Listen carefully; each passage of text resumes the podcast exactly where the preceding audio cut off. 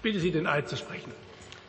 Ich schwöre, dass ich meine Kraft dem Wohle des deutschen Volkes widmen, seinen Nutzen mehren, Schaden von ihm wenden. Die Wehrbeauftragte des Deutschen Bundestages. Sie achtet auf die Grundrechte der Soldaten. Bei Truppenbesuchen spricht die Wehrbeauftragte vertraulich mit ihnen, um mehr über den inneren Zustand der Bundeswehr zu erfahren.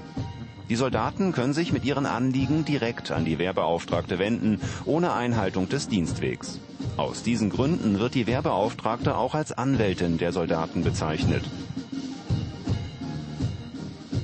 Was macht die Wehrbeauftragte mit den Eingaben aus der Truppe? Es gibt Dinge, die die Soldatinnen und Soldaten ganz individuell betreffen, zum Beispiel Beförderung oder auch das Pendeln, die Vereinbarkeit von Familie und Dienst oder auch despektierliches Verhalten von Vorgesetzten zum Beispiel. Und äh, dann wird tatsächlich äh, an einer Lösung gearbeitet des individuellen Problems, aber manchmal stecken auch strukturelle Probleme dahinter, zum Beispiel das Zulagenwesen oder äh, generell bei Beförderung, bei Auswahl von bestimmten Dienstposten. Da können wir dann auch diese grundsätzlichen Fragen natürlich stellen stellen und äh, uns für eine Veränderung äh, der dahinterliegenden Probleme auch einsetzen.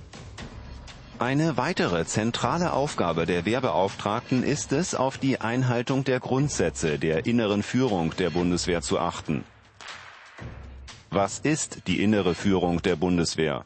Die Grundsätze der inneren Führung beruhen auf natürlich den rechtlichen Grundlagen, Demokratie, Rechtsstaat, unser Grundgesetz, die Werte, äh, die wir auch vertreten in unserer Gesellschaft. Das soll jede Soldatin und jeder Soldat ganz individuell in sich tragen.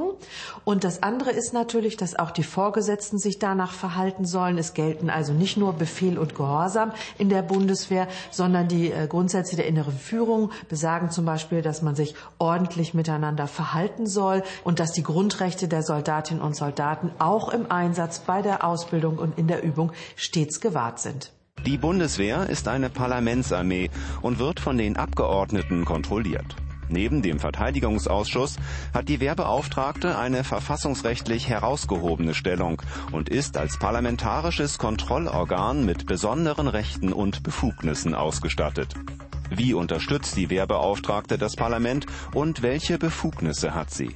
Das beinhaltet zum Beispiel ganz konkret, dass ich auch Akteneinsicht nehmen kann in äh, entsprechende Unterlagen, dass ich mir also umfassend ein Bild machen kann zusammen mit meinen Kolleginnen und Kollegen hier im Amt. Einmal im Jahr legt die Wehrbeauftragte einen Jahresbericht vor, der ist randvoll mit Einzelfällen, mit Problemen, mit Sorgen und Nöten, mit Mängeln und Versäumnissen, aber auch ein gutes Lagebericht der Truppe. Und das ist auch eine gute Grundlage des Deutschen Bundestages, auf Verbesserungen zu drängen. Das Amt der Wehrbeauftragten ist im Grundgesetz Artikel 45b verankert.